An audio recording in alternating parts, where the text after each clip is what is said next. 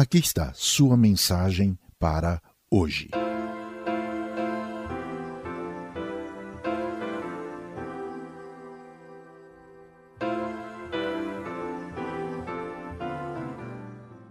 Qual é a sua opinião quanto à imigração de estrangeiros para o Brasil? Temos 13 milhões de desempregados e será preciso dar aos imigrantes condições mínimas e dignas de sobrevivência. Essa questão é delicada, necessária, mas desafiadora. A imigração é o movimento de muitas pessoas de um país para outro. Saem de suas próprias terras, de sua segurança natal e se aventuram em outro país, com outra cultura, outra língua. Deixam sua pátria para serem estrangeiros trabalhadores ou residentes em outro país. É preciso admitir que são corajosos. Os costumes, a religião e a política tornam a imigração, nos dias de hoje, um desafio humanitário. Isso, no entanto, não é novo. Você sabe como Deus instruiu o povo que tirou da escravidão no Egito a respeitar os imigrantes e estrangeiros? Deu ordens expressas ao povo liberto, dizendo: Não perverterás o direito do estrangeiro e do órfão, nem tomarás em penhor a roupa da viúva.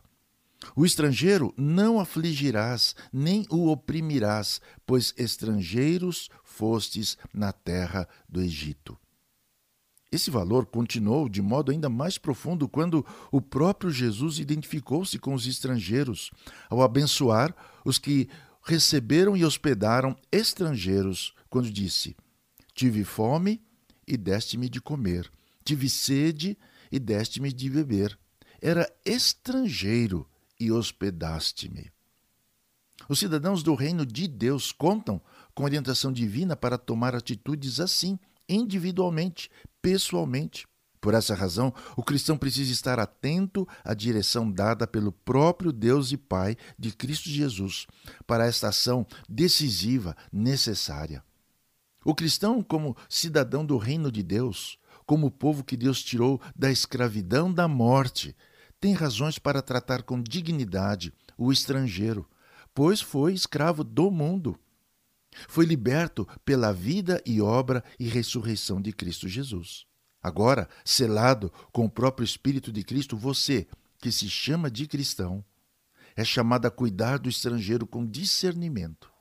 Sua espiritualidade cristã precisa incluir esta ação quando chegar o momento. Sem essa perspectiva, a fé cristã não se torna uma religião verdadeira, pois não atende aos órfãos e às viúvas, pois contaminou-se com o mundo. Viva de modo digno do reino de Deus. Você quer?